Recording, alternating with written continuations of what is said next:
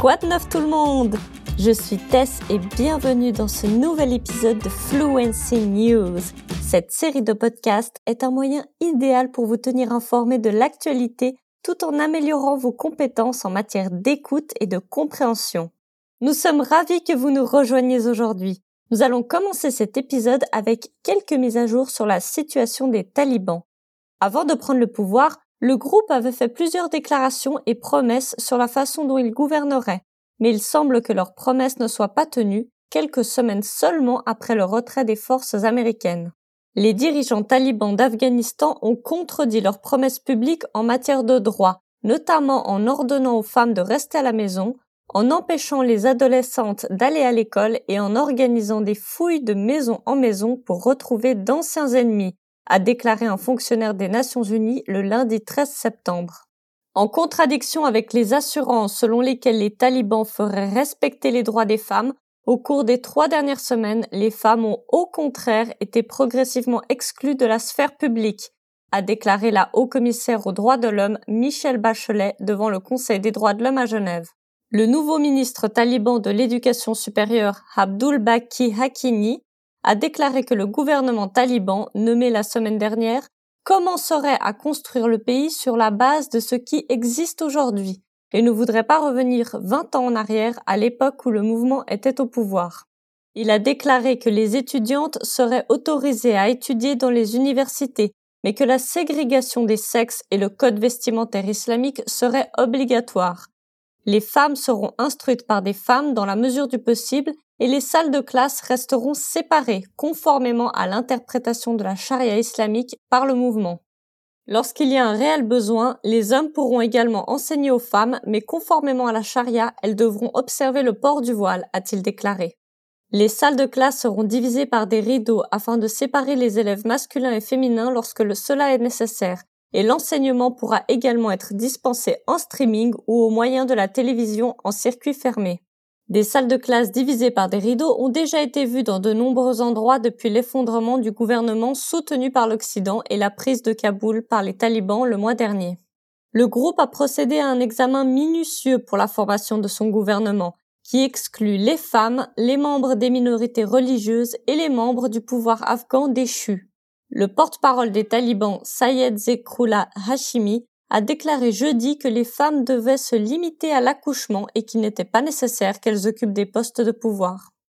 Il n'est pas nécessaire qu'une femme fasse partie du cabinet. Une femme ne peut pas être ministre. C'est comme si vous mettiez quelque chose sur ses épaules qu'elle ne peut pas porter. Elles devraient donner naissance et élever leurs enfants conformément à l'éthique islamique, a-t-il déclaré. Esta é provavelmente uma palavra nova em seu vocabulário. Déchu que você já ouviu M, les membres du pouvoir afghan déchu. Déchu é uma palavra que refere-se a alguém ou algo que foi desprovido de seu poder ou direitos, que agora se encontra em uma situação ou estado inferior. Em nossa frase, les membres du pouvoir déchu, os membros do poder deposto, são, portanto, os líderes do antigo governo afegão, que o Talibã derrubou. Déchu vem do verbo deixar, que significa privar alguém de um direito. Aqui um exemplo em um outro contexto. Le tribunal a déchu les parents de l'autorité parentale. O tribunal privou os pais da autoridade parental. La formation du nouveau gouvernement a suscité des manifestations menées par des femmes qui ont été accueillies à coups de fouet et de bâton par des combattants talibans. Les attaquants ont également battu un certain nombre de journalistes qui couvraient la manifestation. Des photos bouleversantes ont été prises qui montrent des journalistes présentant des blessures après avoir été attaqués par les talibans. Au moins deux de ces images ont fait surface, révélant deux hommes en sous-vêtements debout dos à la caméra. Leur dos et leurs jambes sont couverts de ce qui semble être des marques rouges et des échymoses. La vidéojournaliste Nemat Nagdi et le monteur vidéo Taki Dariabi du site d'information en ligne afghan Etila Hatrose ont déclaré avoir été arrêtés alors qu'ils couvraient une manifestation de femmes qui s'est déroulée mercredi contre l'implication du Pakistan en Afghanistan et en faveur des droits des femmes. Il me frappait avec une telle force que j'ai vraiment pensé que c'était la fin pour moi, a déclaré Nagdi à CNN. Ils étaient d'une telle violence que l'un d'eux me tenait par la tête et le visage et un autre par la taille. Mes mains et mes pieds étaient attachés et l'un d'eux tirait mes jambes comme une écharpe. J'avais le sentiment que mon cou, ou alors mon dos, allait se briser, a ajouté Nagdi. Lorsque les forces talibanes nous ont arrêtés et emmenés au poste de police, ils ont continué à me torturer pendant environ dix minutes, même si je n'étais pas en état de me souvenir du temps exact. Ils m'ont frappé avec tout ce qui leur tombait sous la main, a déclaré Dariabi. Il est possible qu'à partir de maintenant, les talibans menacent et torturent les journalistes. La poursuite de leurs activités sera considérée comme un danger pour leur gouvernement, a ajouté M. Dariabi. Le groupe extrémiste avait auparavant affirmé qu'il respecterait la liberté de la presse, mais leurs actions indiquent le contraire. Un porte-parole du groupe a déjà déconseillé aux gens de descendre dans la rue pour protester et a averti les journalistes qu'ils ne devaient pas couvrir les manifestations. Tel que você ouviu M, ils me frappaient avec une telle force e ils étaient d'une telle violence é uma palavra que serve para marcar a intensidade de uma coisa. Esta palavra faz concordância de acordo com a palavra que la acompanha. Assim, quando o substantivo é feminino, o tel vai dobrar a letra L e vai ter um E no final. Quando for plural, vamos apenas adicionar um S. E se o substantivo for feminino e plural, vem a letra L a mais, o E e o S. Entretanto, mesmo que seja escrita de maneira diferente, a pronúncia permanece a mesma. Por exemplo, un tel courage, une telle force, de tels compliments, de telles surprises. Parmi les autres nouvelles, un rapport a montré que Google aurait sous-payé des milliers de travailleurs internationaux de l'ombre, violant ainsi les lois du travail dans le monde entier. Le New York Times et The Guardian ont rapporté que Google a illégalement sous-payé des milliers de travailleurs temporaires dans des dizaines de pays et a retardé la correction des taux de rémunération pendant plus de deux ans en tentant de dissimuler le problème. Le service de conformité du géant de la technologie a découvert l'erreur, mais a préféré ne pas indemniser immédiatement le personnel, décidant de corriger les taux uniquement pour les nouveaux employés, dans l'espoir d'éviter des dommages juridiques, financiers et liés à leur réputation. Au bout d'un moment, les dirigeants et les avocats de Google ont mis en œuvre un plan visant à se mettre en conformité lentement et à moindre coût, tout en reconnaissant qu'une telle démarche n'était pas la bonne solution du point de vue de la conformité, et qu'elle pouvait placer les entreprises de recrutement avec lesquelles elle passait des contrats dans une position difficile sur le plan juridique et éthique. Google a reconnu ces manquements et a déclaré qu'elle mènerait une enquête après avoir été contactée par The Garden. Mettre en œuvre M. Les dirigeants et avocats de Google ont mis en œuvre un plan significa agir, implementar.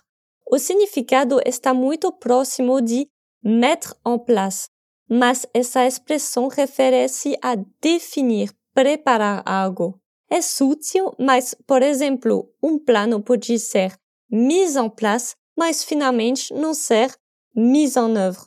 Entendeu o porquê?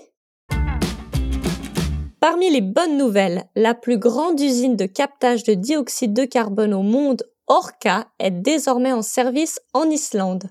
Le dioxyde de carbone dans l'air a atteint son niveau le plus élevé depuis le début des relevés en 1958 et devient l'un des principaux facteurs du réchauffement climatique qui s'accentue de jour en jour. Pour faire face à cette situation difficile, Climesworks, une start-up suisse spécialisée dans le captage du dioxyde de carbone, s'est associé à Carbfix pour développer une usine capable de capturer 4000 tonnes de CO2 par an directement dans l'atmosphère. Cette centrale de captage du dioxyde de carbone, baptisée Orca d'après le mot islandais Orca, qui signifie énergie, est la plus grande centrale du monde et permettra de réduire les émissions d'environ 870 voitures par an, rapporte Science Alert. L'usine est composée de huit boîtes de la taille d'un conteneur maritime, chacune équipée d'une douzaine de ventilateurs qui aspirent l'air. Le CO2 y est filtré, concentré, mélangé à de l'eau et injecté en profondeur dans des roches basaltiques où en quelques années il sera transformé naturellement en pierre le soustrayant ainsi à la circulation dans l'atmosphère. Selon Climbsworks, la technologie peut facilement être reproduite à différents endroits dans le monde et à des échelles toujours plus grandes, de manière flexible, partout où l'on dispose de suffisamment d'énergie renouvelable et de conditions de stockage. Très bien, et c'est donc avec cette histoire positive et pleine d'espoir que cet épisode se termine. N'oubliez pas qu'il est important d'avoir contact le plus possible avec la langue que vous apprenez, alors rendez-vous sur notre portail fluencytv.com pour avoir accès à une tonne de contenu gratuit dans différentes langues. E se você quer melhorar o seu nível de qualquer um dos idiomas que ensinamos, inglês, espanhol, francês, italiano, alemão, japonês ou mandarim, aprendendo com os professores da Fluency TV, você pode se inscrever na nossa lista de espera. Assim, quando a gente abrir uma nova turma, você vai ter uma chance ainda melhor de conseguir uma vaga. É só se inscrever clicando no link da descrição desse episódio. Leva uns 15 segundinhos e vale super a pena. Assim você não arrisca perder a próxima turma e ficar meses esperando uma nova chance. Vous trouverez un nouvel épisode de Fluency News chaque semaine et nous vous y attendons de pied ferme. À la prochaine!